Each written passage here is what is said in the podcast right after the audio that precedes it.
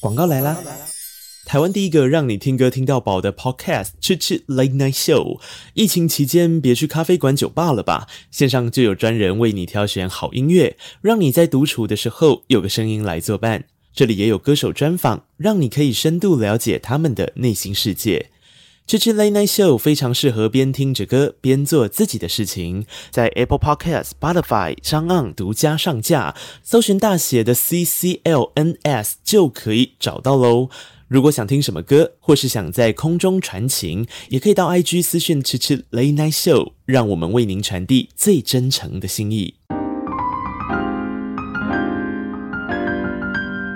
他可能是发表他的作品，但是下面的人可能在人身攻击。对，然后或者是他今天去演了一部戏，然后下面的人就攻击到你他他们家的人之类的。嗯、我就会想说，哎，你现在是答非所问诶，为什么你是为了攻击而攻击？嗯、那这样子的话，网络言论自由这件事情就会看来很讽刺。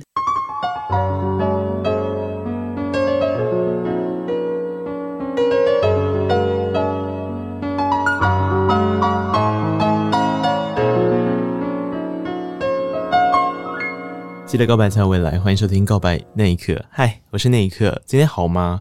我本人今天早上起床的时候心情不是太好，然后也不知道为什么，反正我就想到了一个方法，我就做了一件事情，我写下了很多自己很负面的一些情绪跟状态，想要就把它写写写写写起来，可能就会好一点。然后接下来我就想到一件事，对，我今天有一个人物专访，然后我就打开了这个创作歌手的其中一首，我立刻就想到了歌，那首歌。叫做天光，天光大概是在写说什么呢？他大概写说，呃，如果你想要从世界消失的时候，那你就去另一边看看吧。另一边我是不知道在哪里，我也不晓得可以看到什么。等一下或许可以问一下他本人。但确实，如果我们提到跨越，或是我们提到徘徊这几个关键字跟想法，今天来到空中的这位来宾可能有点感触。让我们欢迎黄雨涵。Hello，雨涵。嗨，大家好，我是雨涵。我们刚刚还在聊，就是说 第一张专辑的黄雨涵去哪儿了？嗯、为什么都没有跟广播的朋友们见个面呢？没有机会见到啊，我也觉得好可惜。其实我觉得创作歌手在做专辑的时候，总是会很希望被听懂吧，嗯、然后被听众听懂是一个，被粉丝听懂是一个，被。评审听懂是一个啊、呃，但是我在想，这个这个种种听懂的过程里面，如果少了 DJ 来跟你聊聊天，有时候你心里会不太踏实的。哦，我觉得差很多哎、欸，第一张跟第二张的状态、呃。你你现在应该有上过一些广播或者声音的专访了，嗯、对不对？有。你自己觉得最大的感受是什么？哦，我发现大家给我的回馈都不太一样。怎么说？哦，就是因为我觉得可能是因为客语专辑的部分，因为上的电台大部分都是、嗯、呃讲华语的 DJ 们，对，然后他们在可能听过音乐跟看过歌词之后，嗯、他们每一个人就是心里有的有一些变化，其实都不太同，嗯、然后会跟我分享他们就是感受到的，嗯、然后也会啊、呃，我也会分享我自己就是。当下在写的一些心情，嗯、然后他们才会啊、哦，原来是这样，或者哦，跟我一样之类的，我就会发现哦，有些人状态其实是跟我在呃，可能现在是在同一个位置上，对，有些人可能是正在陷入忧郁的状态，或者是他已经走出来之类的，啊、对，有过经验的这样，对，嗯、对，所以我觉得嗯、呃，算是一个蛮特别的一个怎么讲？我觉得算是一个心灵上的交流，它不光只是一个。访谈，它对我来说就是一个充电的过程吧。哦，就像你刚刚提到说，啊、就是如果我的作品被听见了，同时有人可以来跟你聊聊的话，那更好。好，对，我今天就扮演行动电源的角色了，好不好？哦、太开心了。但雨涵可以应该可以先回答我刚刚那个问题，因为呃，那一张是有时有日第一张专辑，嗯、哇，这个立刻入围金曲奖的。大奖客语专辑、客语歌手，当然年度专辑嘛。嗯、但我听天光，我的确感受到，就像我刚刚给你的那个画面一样，嗯、早上心情不太好，可是听了总觉得，哎，又带来了一些力量。嗯，但那个时候的你其实是需要力量的，对不对？对，因为当时其实把所有的能量都呃投射在这张专辑的制成里面，嗯、所以就是呃，如果用一句话来讲的话，我等于说我把所有的快乐都放在音乐里面。我做完的时候，其实我很累，然后陷入这是人生当中最低潮，然后那时候也没有 没有去上电台，所以我就觉得天哪，我怎么哇，就陷入在那种就是呃恶性循环当中。他那个时候的低潮主要是来自于哪一些层面呢？就是当我决定我要做创作歌手这条路，我也开始做了，但是我在做的时候，我发现我力不从心。嗯。就是我本来以为我可以做到某些程度上的事情，对，但当我进了录音室，我跟制作人在讨论的时候，我发现。其实我什么都不懂哎、欸，嗯、然后就会很认清自当下自己的状态，嗯，原来是这样。嗯、然后，但是你又必须把作品做完，做完的时候又会很渴望大家听见。嗯、可是因为我呃没有很直接的跟真的跟大家聊过，嗯、所以其实我做完那张专辑之后有。短暂的逃离社群，大概半个月左右的时间，嗯、就是那时候就离开台湾，就是那种飞出去，嗯、对，还没有疫情的时候，嗯、对对对。嗯、然后我就觉得，呃，在这样子的过程当中，音乐制作的过程当中，我还没有找到一个属于自己的平衡，嗯，所以当时就觉得，我的下一张如果要做的话，我可能要给自己。一段时间心理建设，嗯，然后先预设一下我的作品做完的时候会不会像第一章的状态一样，就先调整好自己的步伐，这样，然后再回想我当时是怎么写《天光》的，嗯，就是啊，我好像就是。最需要被鼓励的那个人，就觉得哎、欸，我有时候会被自己的歌曲就是鼓励到这样，或是啊，对耶，我就在写我自己啊，嗯、对。但是那个状态是可能写完过了半年之后，对，所以在听到这样的歌的时候，就觉得哇，感受又跟当时写的时候不太一样。这样，嗯，嗯我我一直觉得在当下要听到自己声音这件事，首先是一个难题。嗯，然后听自己声音这件事情呢，就算你听见了，你有时候可能也不太懂那个人。嗯，然后对那个人，有时候我会讲那个人，就是我。自己的时候，我常会觉得那是分开的，然后他，他会呈现一种我我自己会称呼它为不安全感，我像飘在云端上面，嗯，然后这个云端上面的故事有很多，嗯，那我都觉得这是我的故事没有错啊，我写出来了，我诞生了，可是我在诞生之后，怎么好像没有帮助到我自己？嗯，当下会真的很迷茫，嗯，但是我觉得就是呃。如果是我的话，我就是直觉性的，对，就做当下想做的。呃，我说啊，不管了，我就先试试看这样。呃、对，然后回过头来再审视自己当下的一个状态。呃、我觉得就是呃，在每一件事情当中做了之后，才会知道说啊，我下一次要怎么去调整，嗯、然后状态就会越来越好。这样子。那金曲奖这件事情有造成刚刚讲的这些波动吗？反而没有。你说反而入围或是没有得奖，这这两个阶段都没有波动。就是因为我其实当下没有想这么多，嗯、因为我我觉得对我来说做作品这件事情反而是、嗯、呃对我来说一个比较重要的里程碑，嗯、因为是第一次做专辑，对、嗯，嗯、第一次做自己的作品，对，然后做完之后就是那种前所未有的打击过后，嗯，平复的时候就觉得哎，其实人生好像我觉得没有再更难的问题了，呃、对，对自己来说啦，呃、对，我的心魔是这样，然后那时候知道。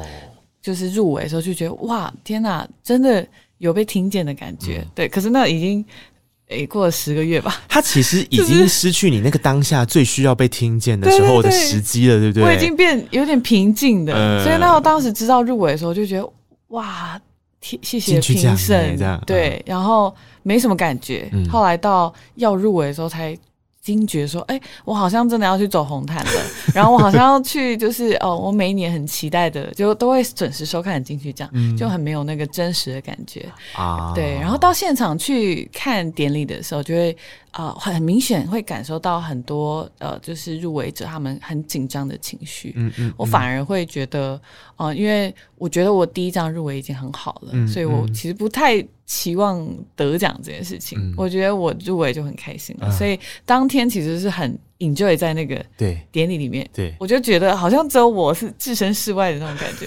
哎、欸，我很开心，然后大家就是得奖人会很开心，嗯、然后没得奖就会很失很失落这样。对对。对那我觉得在那个典礼当中，嗯，我感受到比较大的是，呃，当下创作者们的一个情绪，以及他们在呃得奖的时候的一些感言。嗯嗯嗯，我觉得对我来说是一个很大的一个动力，疗愈的过程。对，因为我发现、嗯、哦，其实很多人的想法是跟我很像的，跟我一样的。对，那就突然觉得其实自己不孤单，是，只是。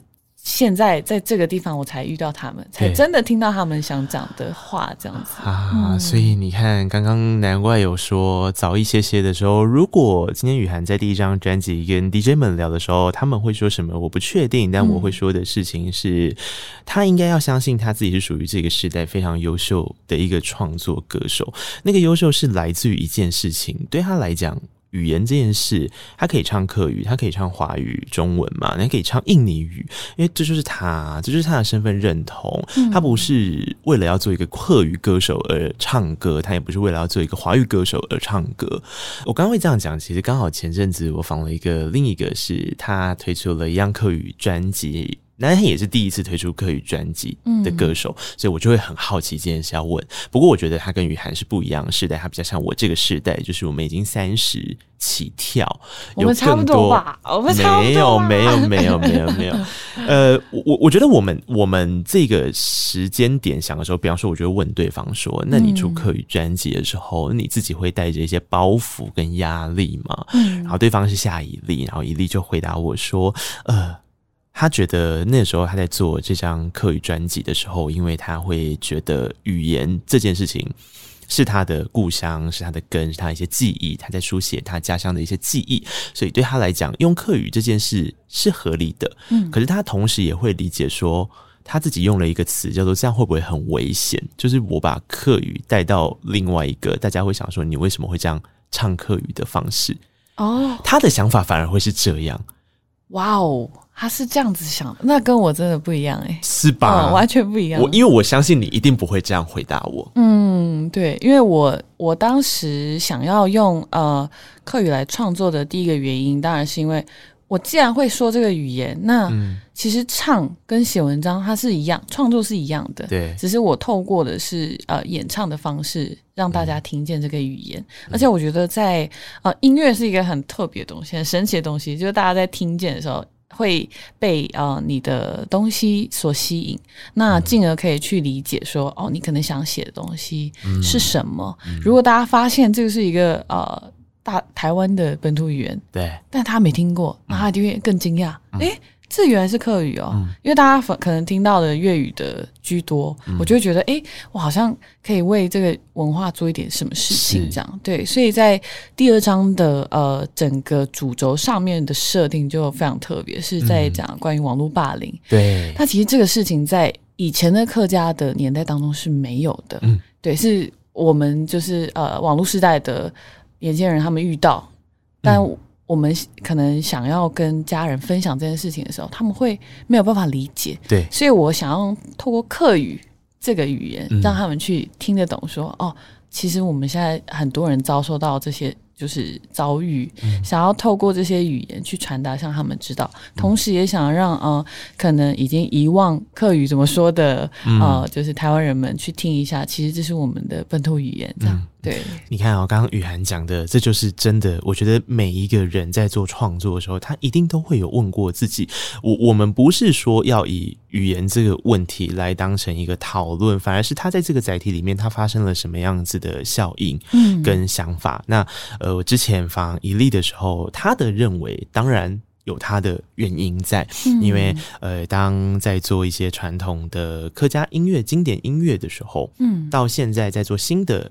音乐的时候，他特地想要说什么，嗯、所以他就会成为他的反思。嗯、那这个反思的过程难免还是会有点拉扯，因为他可能会是跟你不一样的时代接触到不一样的音乐伙伴，嗯、所以这个问题会一直被抛出来。没错，这样危险吗？真的要这样尝试一些新的东西吗？那最后说服他的原因就是，如同刚刚讲的一样。那如果今天这是我的文化，然后他的做法反而是传承。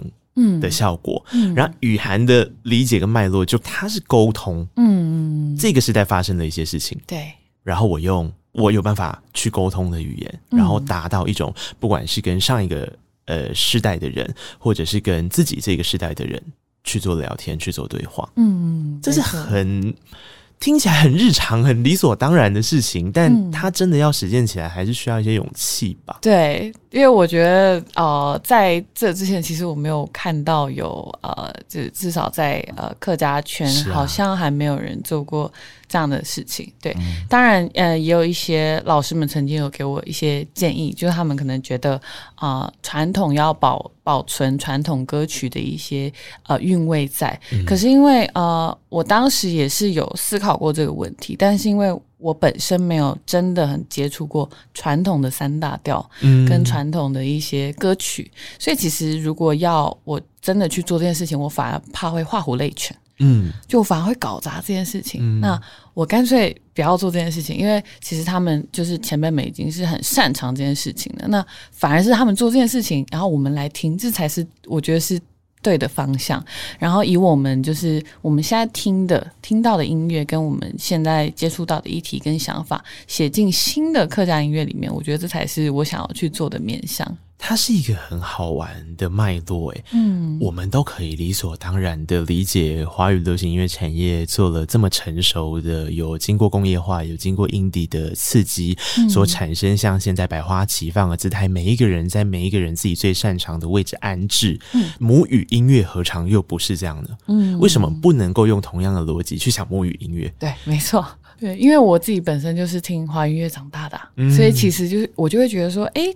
为什么会因为语言的不同而被框架住？嗯嗯、但其实他反过头来看，换个方向看，它其实是一样的事情。对对，为什么会反而被框架？就想要很想要跟大家讨论关于这个问题，这样子。所以，所谓当时特别写出来的哈卡 indie，嗯，有一点像是这样子的背景之下嘛。嗯，其实当下写的时候是只是因为我自己非常喜欢听这类型的曲风，嗯，然后再加上。我觉得我没有在客家歌里面听见这样的曲风，嗯、所以我想要写关于这种风格的。嗯，然后因为它又是呃套上客语这个语言，所以大家在听的时候一定会有那种啊哇，这个很像是呃，因为很少听见嘛，可能大家会猜测说、嗯、这是东北亚的嘛，啊、日文歌吗，或是韩文歌吗？对，嗯、但其实很多人也是没有办法呃，就是。第一时间听懂日语、韩语在唱什么？诶对，那我们的客家歌不是也是一样吗？嗯嗯嗯、所以大家在听的时候，为什么会因为它是客语的关系而不听呢？嗯，但其实大家在听韩文歌的时候，一开始也都是听不懂啊，听完之后才去理解。是对，那我就会觉得，诶，那为什么我不能来做这样的事情？嗯、对，让大家去呃，就是认识。这个是真的台湾本土语言，嗯，对，然后透过这样的歌曲去啊、呃，带给大家一些啊、呃、小小的影响，这样子。嗯、这是第二张专辑，然后我一直就在想说，当找一些时间内心比较空的时候，这张专辑会不会有一些歌是留给那个时候的自己，或者唱给那个时候的自己的呢？其实有哎、欸，嗯，对啊，因为其实我觉得这种状态，我可能会在不一样的年纪又会再重新的跑过一遍，因为我觉得啊、呃，情绪是流通的，但它同时也是，是对，它是循环的，所以。我觉得就是呃程度上的不同，可能当下我在写的时候，我会感受到比较强烈的一些情绪，但当我过一段时间再回头回过头来听的时候，我就会觉得啊，我可以理解，但是我现在可能没那么难过，或者我没那么气愤，但我听这首歌的时候，我也可以感受到相同的情绪，然后也可以得到一个抒发，这样子。我我听的时候，我听见的是夏夜，嗯。夏夜这首歌曲给我的感动是非常高的，所以我现在邀请大家，我们现在来听这一首我自己非常喜欢在专辑里面的歌曲，然后我们再来跟雨涵聊天。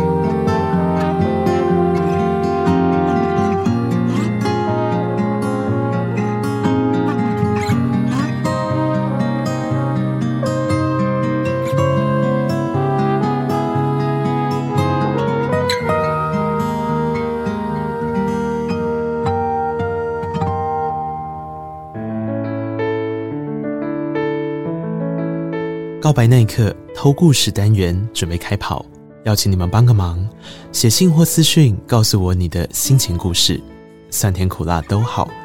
你可以点歌，也可以让我请客一首歌。这一次让我当个偷故事的人，把你们的心情在空中说出来。先听节目吧。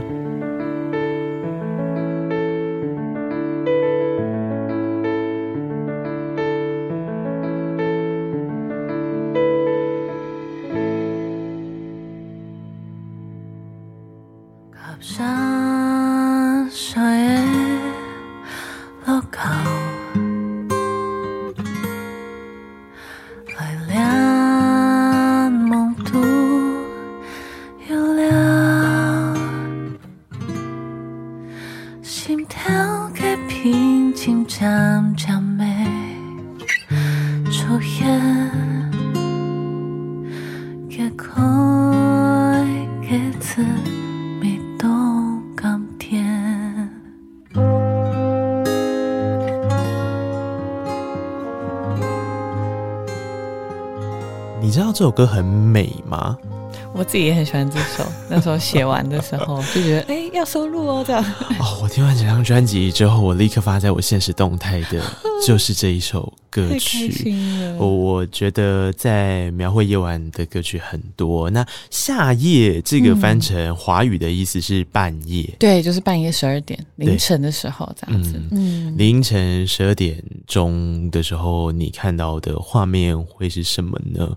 如果你还醒着，可能是有一些故事吧。那在这首歌里面，他所讲的其实是这么多、这么多的故事里面，你把你自己安置在哪里，跟自己可以好好的对话，嗯、利用这一个看起来全世界只剩下你自己的时间，嗯，最安静的时候，然后你。可以渐渐的呃，在对跟自己的对话当中找到属于自己的平衡跟平静。嗯，这首歌曲放在中间的位置，我觉得很棒，是在如同雨涵刚刚讲的这张专辑里面提到了很多的霸凌。当你放下手机里面的世界的时候，世界好像才会真的安静下来。对，你才会真的是看着自己。对着自己去呃问一些话，说：“哎，你今天过得好吗？”或是“哎，今天发生什么事啦？”然后难过的时候就自己安慰自己，开心的时候就自己自我庆祝等等的。那我觉得这些都是在我半夜的时候，世界最安静的时候都有可能发生的事情。对，法国号进来的声音真的好漂亮哦，温温的。对，这张呃那时候在跟制作人讨论的时候，我们就决定要加。就是听起来比较温和一点的呃乐器，然后我们后来讨论就觉得，哎、嗯，那就决定是法国好了。嗯，对，嗯嗯。嗯这一张专辑的名字叫做《虚空线下》，那《虚空线下》刚好会是这整张专辑的第一首歌跟最后一首歌。嗯，当时是一定是有意思才这样子安排的，对吗？对。因为虚空其实是作为呃网络霸凌的一个破口为主的歌，对，所以一开始就将大家带到一个比较气愤或者是比较沉重的一种情绪。嗯、然后呢，在呃这整张专辑的串联的歌曲，其实是我自己的心路历程。我对于这件事情的一开始的难过、气愤，到中间的沉淀。后面的反思释怀，然后慢慢的回归到自己，就是 return to reality，、嗯、回到我自己最原始呃最呃应该要面对的真实的生活。嗯，所以线下摆在最后一首最后一首歌，那它其实也是我对于呃这个议题的一个结论。嗯，结论就是我应该要好好的活在我的每一个当下，好好把握。嗯，所以它才会摆在最后一首。那虚空线下就是啊、呃，想跟大家说，对于。每一个人可能遇到这样子类似的事情的时候，你一定要留一点时间给自己去慢慢的消化，不要逼自己说啊、嗯哦，我当下一定要做什么事情去调整，那其实会让自己感到更大的压力。这样子，对，对我听的时候，我觉得很像是从晚上走到白天。嗯啊，对，没错没错，对，就是比较呃阴暗的状态，它、嗯、慢慢回归到比较亮的。对，状态这样子，在专辑的一开始的时候，你就会感受到那个非常大的压力拉扯，嗯嗯、那个压力经过沉淀之后，你会发现有些其实是来自于自己的。没错，没错，不见得是外力给你的压力，而是你自己服从了这个压力。嗯，然后你服从这个压力的时候，你居然是选择把你自己给抛弃。嗯，我我自己有很强烈的在这几首歌的编排里面感受到你想要这样子。说的话，然后一整张专辑好好的讲一个故事，这件事情其实是现在非常少见的 A&R 做法。因为我觉得创作歌手好玩的地方跟，啊、呃、你比较有弹性的地方，就是你可以诉说你想说的事情，嗯、同时，因为我觉得它就像是呃。做专辑其实就像呃写一本小说，对，那小说不是会有章节嘛？他们就是连贯性的去写。嗯嗯嗯、那为什么专辑不做呢？我觉得这很酷，嗯、而且我们是透过就是一首歌是四五分钟，对你就可以在讲当下的一个情绪，或是某一个章节的那种概念，所以串起来它就会是 for 自己的一本书。嗯，嗯对，有点像这种状态。哎，那少做的原因是因为这是一件很难的事情。嗯，你要讲一个概念的时候，必须是这一个诠释的人。嗯，对，没错，他非常有共鸣的一个议题。嗯嗯，那对于你而言，为什么霸凌这件事情会是一个非常有共鸣的议题呢？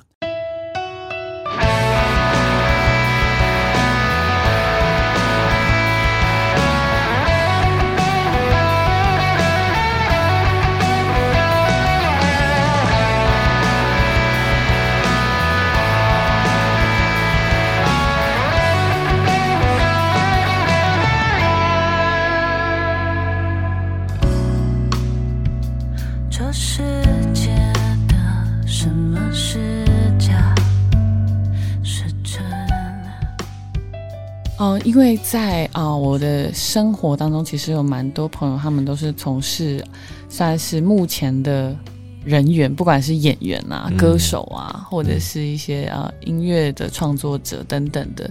大家其实在，在、呃、啊发表自己的作品的当下，其实都会接收到一些。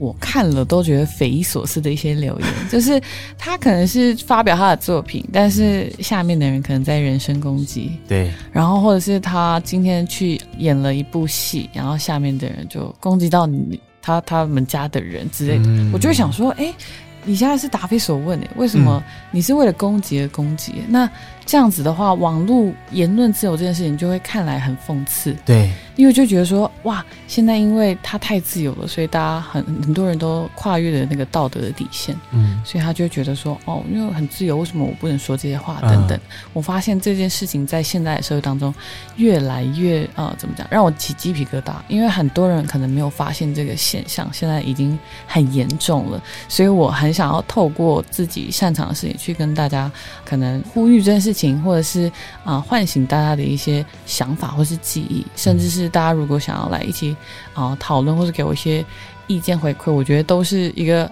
算是很好的一个互动，因为我相信一定有很多人在不一样的状态下有遇到类似的事情，只是他可能有些人会选择自己消化，嗯，然后自己呃自己压抑，或者是他可能就是呃更坏的情况，就是他可能选择离开。对，嗯，我觉得这都是一个呃这个时代太过压抑的一个状态导致的一个悲剧，这样子。你不觉得现在这个时代，每一个创作者，大家都说哇，你有好多的舞台可以被看见，可以被听见。嗯，然后呢，创作者必须要在圈子里面。安抚着自己，跟朋友们说：“你看，这一些没有建设性，只是为了骂人的批评，是因为你走出了同温层，嗯，你被更多人看见了，所以才会有这些所谓的酸民，嗯，所谓的黑粉，嗯。然后我我自己常常有时候听到这句话的时候，我都觉得心酸酸的。我心里想说，为什么这个要成为创作者证明自己已经走出了舒适圈的一个方式呢？没错，走出舒适圈表示着。”可以被这样子对待吗？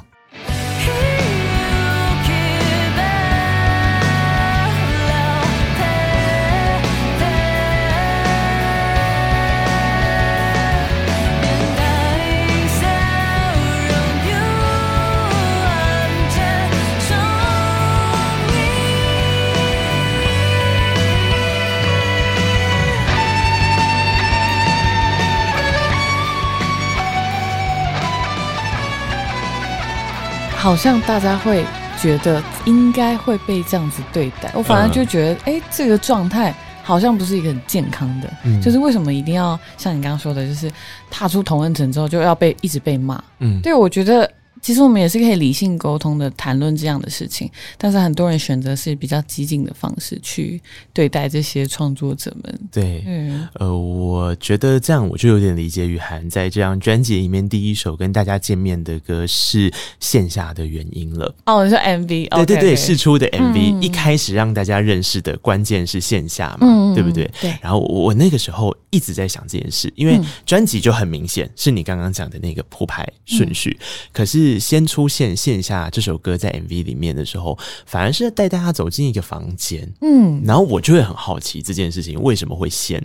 那刚刚这样子的聊天过程，我理解到的事情是，呃，或许是在提醒大家，给大家一个温暖的。安慰，嗯，因为当时其实呃升三级之后，大家也都是在自己的房间里面坐着，啊、嗯。呃，可能打开电脑就是工作，电脑关上就是下班，嗯，就是不知不觉，其实大家的窝在网络上的时间就变得更长了。嗯、那当然工时可能也变得更长，嗯，对。那在呃这样子的情况下，因为没有办法出去走走，那其实你。这些时间，你更能够跟自己相处，欸，哎，对，就是你的你的当下，你的线下时刻，嗯，对，所以我觉得，呃，试出第一首歌，除了这个曲风比较放松，比较那种 chill 的感觉以外呢，大家也可以透过这些歌曲得到一些放松，直接把心境的最后一个阶段分享给大家。嗯，当遇到这个状态的时候，不要因为三级警戒关在家里，就想着，对对，然后就想着你的生活就只剩下线上。的世界其实还有当下的世界，嗯、对，不对？对。然后后面就推出了我刚刚说我们在聊的时候，哎，这一张专辑里面很重要的一个核心概念叫做社会现象。对。那社会现象就是一个完全不一样的态度。当你以为黄雨涵要一直唱着像线下这样子比较民谣风格的时候，嗯，哎，不是呢。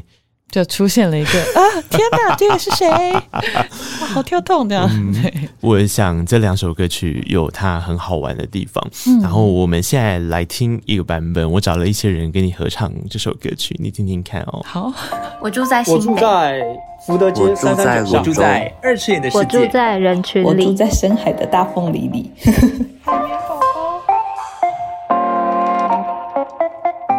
我的房间是小小的四平左右。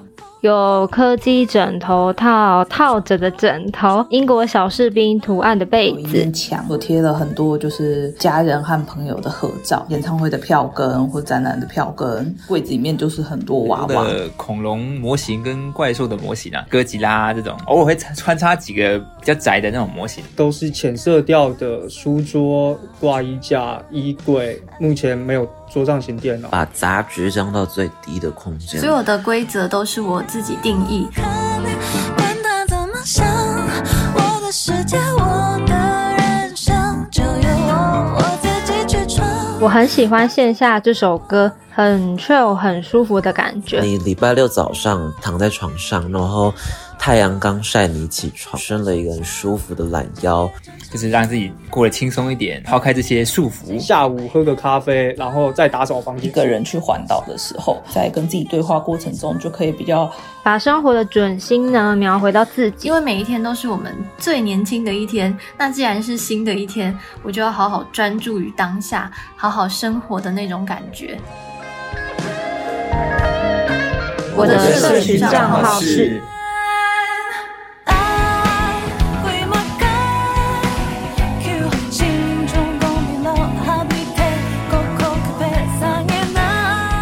如果我的社群具象化成一个房间，那我会觉得它会是很多很漂亮的展示柜，每个人都会在里面展示自己好的一面，有缺陷的一面。开心的一面，难过的一面，是我的电子剪贴簿，有文字，有照片，一个可以让你的表达欲或者是你的想法得到舒展的空间。是我想要被这个世界记得的样子。我想要把我的社群设计的非常的酷，非常的炫，就是你来到我的社群啊，就会觉得说，哦，这个人就是很有 sense 啊，很有设计癖的感觉。必须要戴上面具，每一句话，每一个动作都要经过谨慎的思考。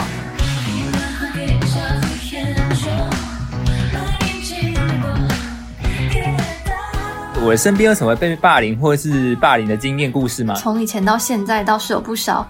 言语霸凌就 就是出现在我们身边，几乎是全班冷落了，可以说算是被排挤。那还有同学呢，会用脸书来传讯息问我说：“你可不可以不要去毕业旅行啊？”然后那时候我刚好就坐在他旁边，然后全班人都跟我说：“哎、欸，你好可怜，你要坐他旁边。”我那时候装作一副我也觉得我很可怜的样子的话，大家可能也会跟着一起说：“哎、欸，你怎么跟那个奇怪的人当朋友？”所以我当下。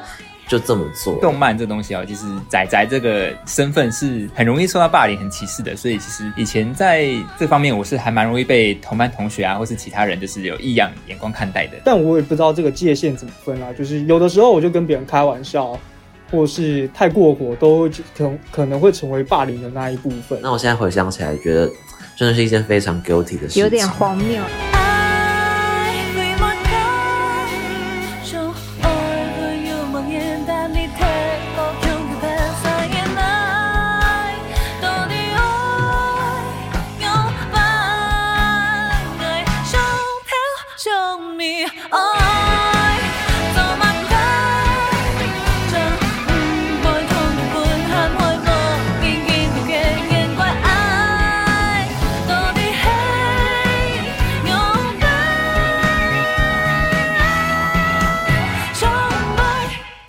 谁说这两首歌不能合在一起呢？天哪！我刚听到那个，天哪，很开心哎、欸。嗯，然后我刚刚听到一个让我呃蛮有感同身受，就是他说，如果我把这个社群软体就是形容成一个房间的话，嗯、那我的房间一定里面会有很多展示柜，嗯，大家会把自己所有呃喜怒哀乐的一面展示出来，就觉得哎哇，他讲的真的。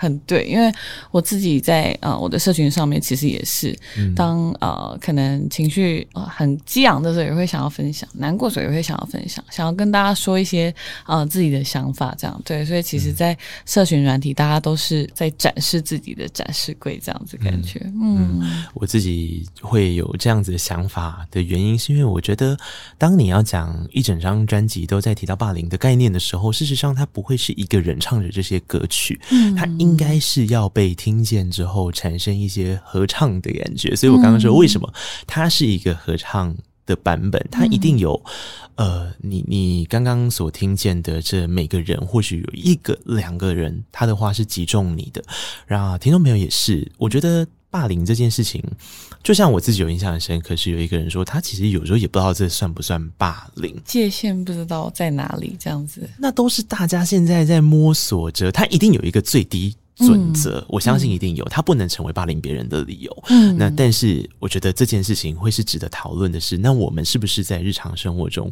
伤害了自己，或者是伤害了别人？嗯，对。那如果你今天对于你社群，可以想象成是一个房间，它为什么不能跟你自己现在线下的那个房间一样的舒适，一样的自在，一样的像一个星期六早上有太阳照进来，然后你很舒服的伸展开来的感受呢？嗯，嗯。哇塞，天哪，好感动哦，嗯，太感动了，哇。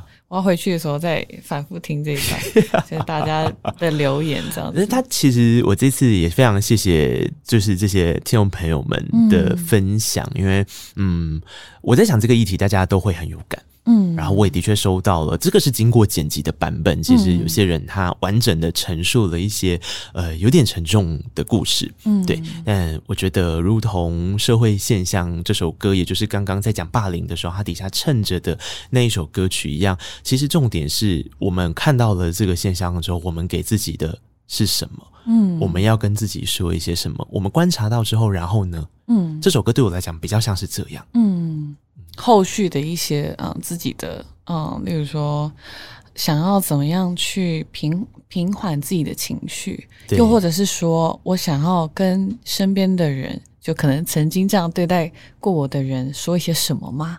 等等的，对，因为我自己其实也是嗯，有时候再回来听这些歌的时候，我也会去思考说，如果当下我真的遭受到那种很严重的网络霸凌的话，我我该怎么做？我会怎么做？嗯、因为其实我现在会。用这个议题来写，是因为我看到身边的朋友们，对，我光是看到他们，我都已经受不了了。那如果如果是我遭受的话，那我的状态会怎么样？嗯、所以其实一直都有在思考，这样接下来的然后呢的这个步骤，这样，嗯、那我应该要怎么样去可能保护自己嘛，或者是呃让自己去呃得到一个找到一个平衡的方式嘛，等等的这样，嗯、所以歌词才会理解啊，有些。里面写着的是别期望大家都喜欢你，这只是徒劳无功罢了。嗯、可有些时候又会开始在想，虽然是这样，可是到底要做什么才会完美无缺？嗯、没有人会怪罪。嗯，人哦，都还是会在这些事上拉扯。你明明就知道世界上没有完美这件事，但你在社群里面，就像刚刚也有人提到，他就是要让大家看到。感受到他想要成为的那个样子，嗯、样子嗯，那好累哦，好辛苦哦。对啊，他每次 po 文前都要先思考说，我要打什么文字，或者我要穿的多好看啊。但其实那可能不是他私底下真正的他，这样。对。对可是你同时在看到这些呈现的光鲜亮丽的时候，别人同时也会开始觉得说，所以你看人家都过得好好，我过得超烂，我生活就是一坨大便。嗯，就会有一个。你知道，我算，我觉得算是一个真的是恶性的循环。对啊，比较过后，大家就会开始去像是自我贬低吧。嗯，但其实很多东西都是在社群以外，你才真正可以看到的事情。嗯，所以就在此呼吁大家不要太过依赖社群。我觉得真的是现在开始非常多人流行一件事叫戒社群，嗯，然后我觉得人不可能断了跟这个世界的联络，但是所谓的戒，就如同你在生活中总是会。有很累，想要待在家里不想社交的时候吧？嗯、那你就把它当成也是一样的意思，所以你不用一直在网络上社交的。对，哦，我听雨涵这张专辑的时候，然后一开始很帅嘛，虚空的时候很炸，然后说面带笑容又暗箭伤人，就是已经准备要愤怒了，嗯、就没想到社会现象是在跟自己拉扯的时候，嗯、我就觉得这个时候他其实就是要告诉你这些事了。对，没错，没错，嗯、对，希望大家在遇到这样子的过程当中，真的要，呃，我觉得要好好的问自己内心的想法，然后不要去跟别人比较，不要去把自己置身在一个，呃，大家都呃会攻击你的地方，就是社群。对，我觉得这个太危险了。嗯、然后大家在听歌的过程当中，也可以去慢慢的思考当下的情绪，或是遇到这些。情况的一些情绪，以及后面你想怎么样让自己回到平静的一个状态，每个人的方法可能不同，嗯、但大家可以透过呃在。听歌的过程，品尝歌词的过程当中，慢慢找到属于自己的节奏。你真的是一个拥有照顾性质的人呢。很多人都说我很像妈妈，对啊，很温暖呢。我终于知道为什么我在邀请卡一开头说啊，听完这张专辑，好想给你一个拥抱。我 我刚有看到那个，实际在讲，我更能够。认同这件事情了，嗯、呃，其实站在别人的角度想，往往是很难的。嗯，那你有了一颗很体贴别人的心之后，如果可以创作成一个在书写自我跟自我的观察过程，让人感到感动的故事，去影响别人，我觉得这就是当歌手你要听见的肯定哦。嗯，哇。这很很重要哦，我听见了，好开心！太好了，太好了。嗯、那你有听见一个接下来我要播的歌曲吗？我不知道这首歌曲你猜不猜得到，但这首歌是整张专辑里面我最喜欢的歌词。这歌词里面有太多太多的画面了，你猜一猜？哦，我刚刚有说过的吗？你刚刚应该还没说到这首歌，还没说到这首歌。嗯、然后你说你觉得最最让我有画面。哇哇哦！是，我觉得我很喜欢这首歌歌词。天哪，是是中文吗？嗯，这首歌的歌词里面有很多人很无助。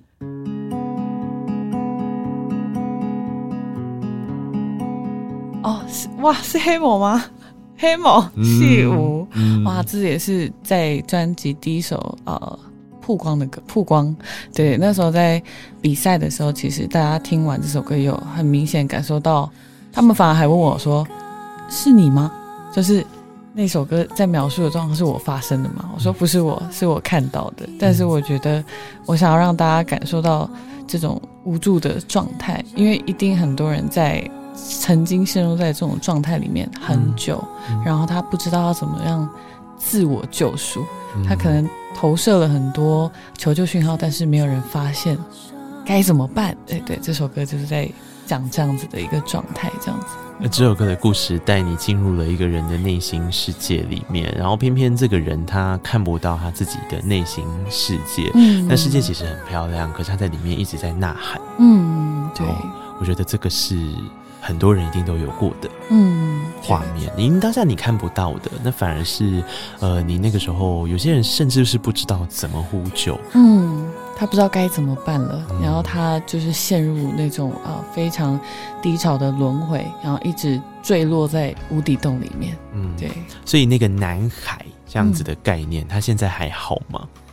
哦、呃，其实歌曲中故事中的那个男孩他已经离开这个世界了，嗯、对，所以是。一个悲剧，但是当下，因为我一直揣摩他的想法是什么，以及如果我遇到这样子的情况，我的状态也会跟他一样嘛？对，所以希望大家在呃，可能身边有朋友遇到这样的问题，或者是当下你自己有遇到这样的问题，你可以呃找身边的朋友们聊聊，或者是找一些呃自己喜欢的事情。来做，来放松也好，就是短暂逃离你现在的情绪，对你现在的状态都好。对，我觉得一定会找到属于自己的一个解放的一个过程，这样子。嗯，然后我我觉得这件事好像之前在节目上有聊过，我觉得还有另外一个角度的人，嗯、他可能也会遇到另一种。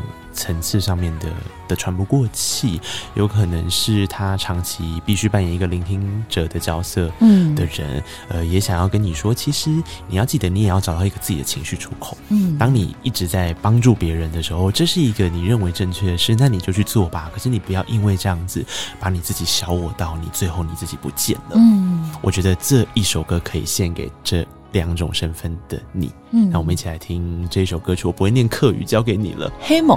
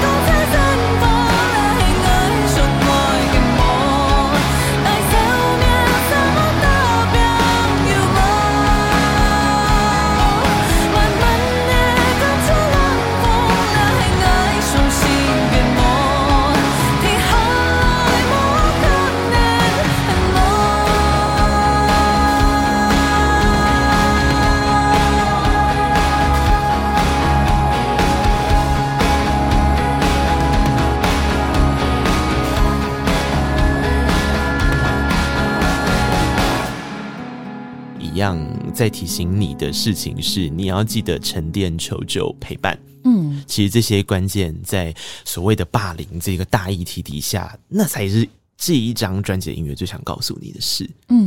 对，没错没错啊、呃！我们今天跟雨涵在空中聊的这一张专辑是他的第二张专辑，叫做《虚空线下》。那你刚刚听到的歌曲都是我跳出来，我觉得很喜欢的歌。但如果你听整张专辑的时候，我觉得你一定会被其中一个乐器给迷到震折，那就是你会觉得，哦，这张专辑的吉他怎么这么 帅？那我想这。跟制作人是离不开关系的，错对吧？没错，他一定有偏心。他就会，他就说：“哎、欸，这张专辑是要给乐手帅的。”对，他就把呃很多乐器，有一些歌是电吉他，然后有一些歌是 KB，是是是。对，然后我们会就是把它推出来一点，然后混的把呃混的比较突出一点。对，然后同时也可以强调，在我的歌曲当中，其实比较少见这些呃之前的作品啦，对，比较少见这些比较重。情绪的一个状态，对，所以我觉得很适合夹在这里。嗯，因为大家可能会想说啊，雨涵擅长比较民谣方式的，或者 unplugged 的形式，嗯、但是实际上这样告诉你说，他声音其实非常的耐跟任何东西激荡出火花，这真的也得感谢 Vest and Hazy 的吉他手，就是这一次的制作人。没错，一起感谢老板。呃，其实很早以前就有在合作了吧？上一张应该就有了吗？有上一张，他就是制作人。对对对对，初次合作，嗯、当时对，然后合作完之后，其实就有这一张的制作的想法。嗯嗯，所以他那时候跟我们讨论的之后，就觉得哎可行，嗯，然后我们就直接就是着手开始去。嗯，所以，制作第二张这样，嗯嗯嗯，一起在这张专辑里面，毫无疑问的展现出了非常多元而且很帅的编曲。嗯、然后，呃，我觉得雨涵在这里面能够驾驭各式各样的曲风是很厉害的，因为有些歌曲很明显的是 jam 的非常大气大块。嗯、然后，比方说有一首歌我很喜欢他的编曲，就是《影戏人》。嗯，我觉得他又带着一点点反讽。嗯，那怎么样把那个反讽的感觉也撑起来呢？声音表情是一个，但我。像呃所谓的乐器的选用，如何 jam 出一块一块的东西，但是又能做出层次，这个应该是当时在录音的时候讨论过非常多的吧？没错，这就是一起的神奇的地方。嗯、对，他把我们每一个人，然后慢慢的衔接起来，然后变成现在的一首歌，甚至是一张专辑。嗯嗯嗯。可中间在讨论的时候，会有鬼打墙的时候吗？会啊。因为同同一个概念，就如同我刚刚讲，好，回到 A N R 为什么很少做同一首呃同一张专辑里面，几乎每首歌都可以跟这个议题扯上关系的原因，是因为它同时在制作端的时候也会造成一些小麻烦跟小困扰。嗯，你要怎么样去烘托出独自一首歌一首歌一首歌的特色，但彼此又能相互对话呢？当时想到的点是因为，呃，在跟乐手老师们沟通的方式，我们都是以音乐曲风来讲，所以其实我当下在呃写的过程中，我没有先跟他们说我想写的内容是怎么样，嗯、我们先把呃我们写出来的歌定调，定完调之后，我自己再来排。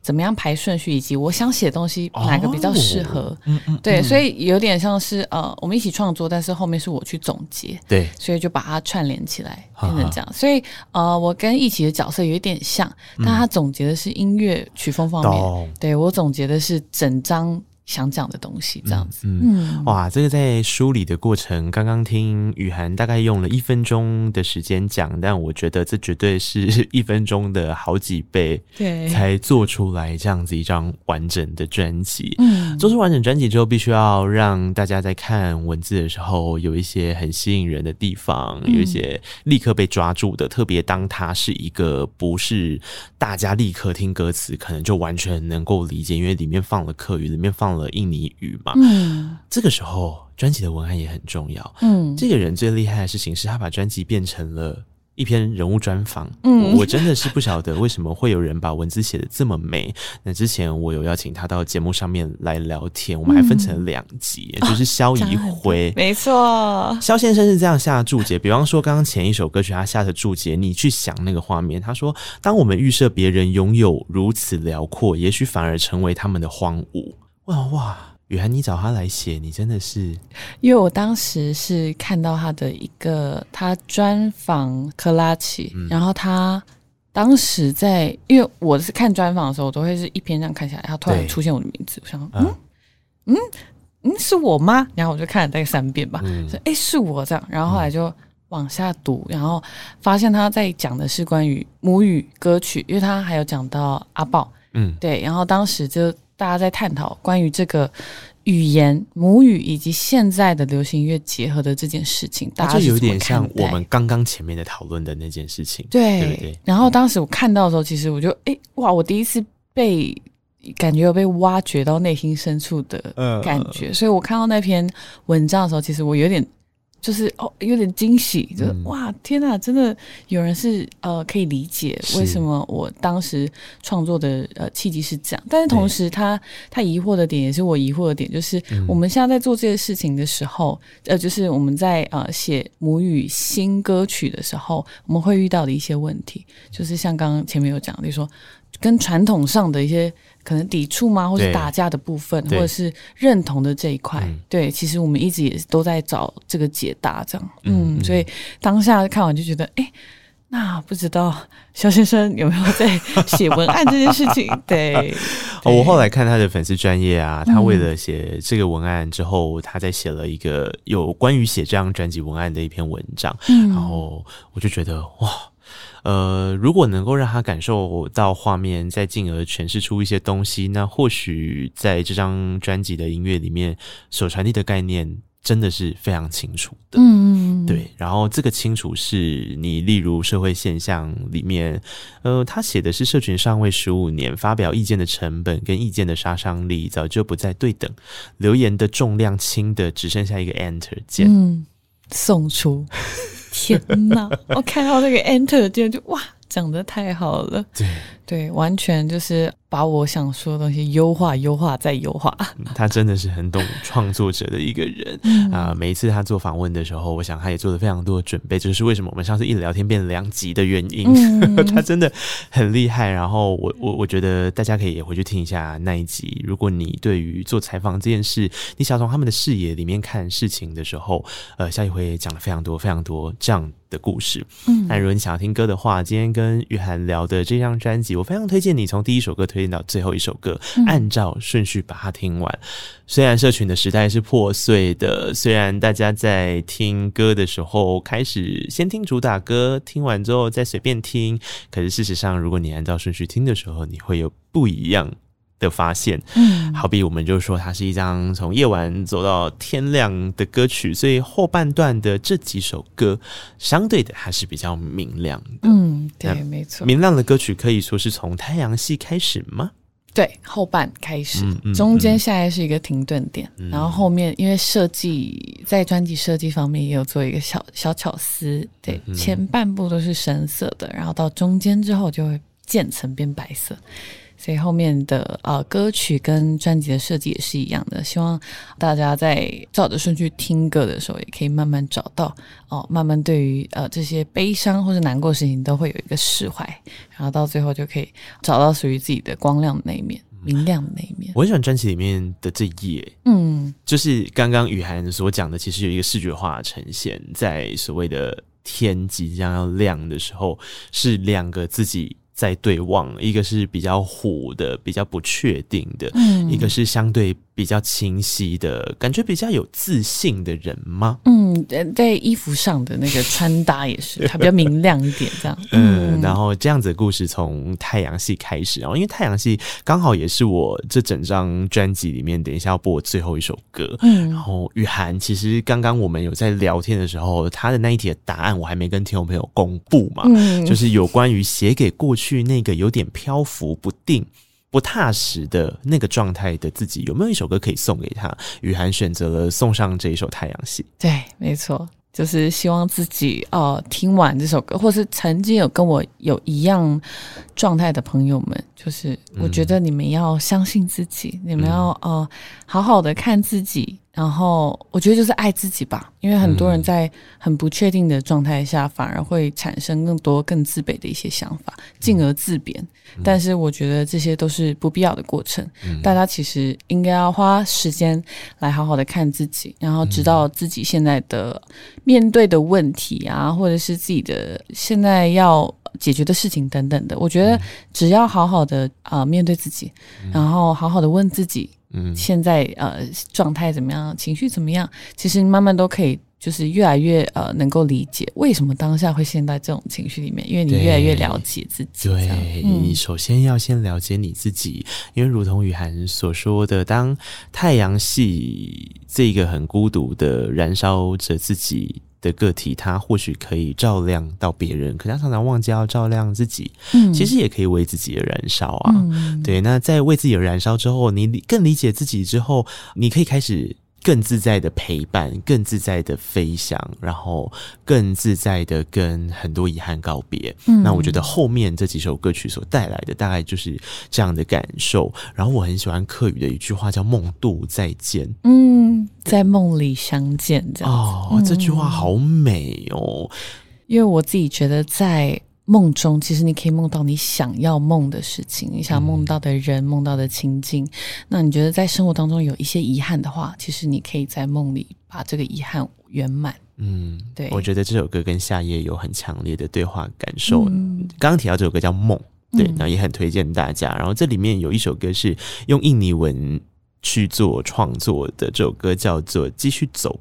嗯，对，继续走吧。但是我觉得整张专辑里面，如果说太阳系是燃烧自己的话，这首歌曲就真的是。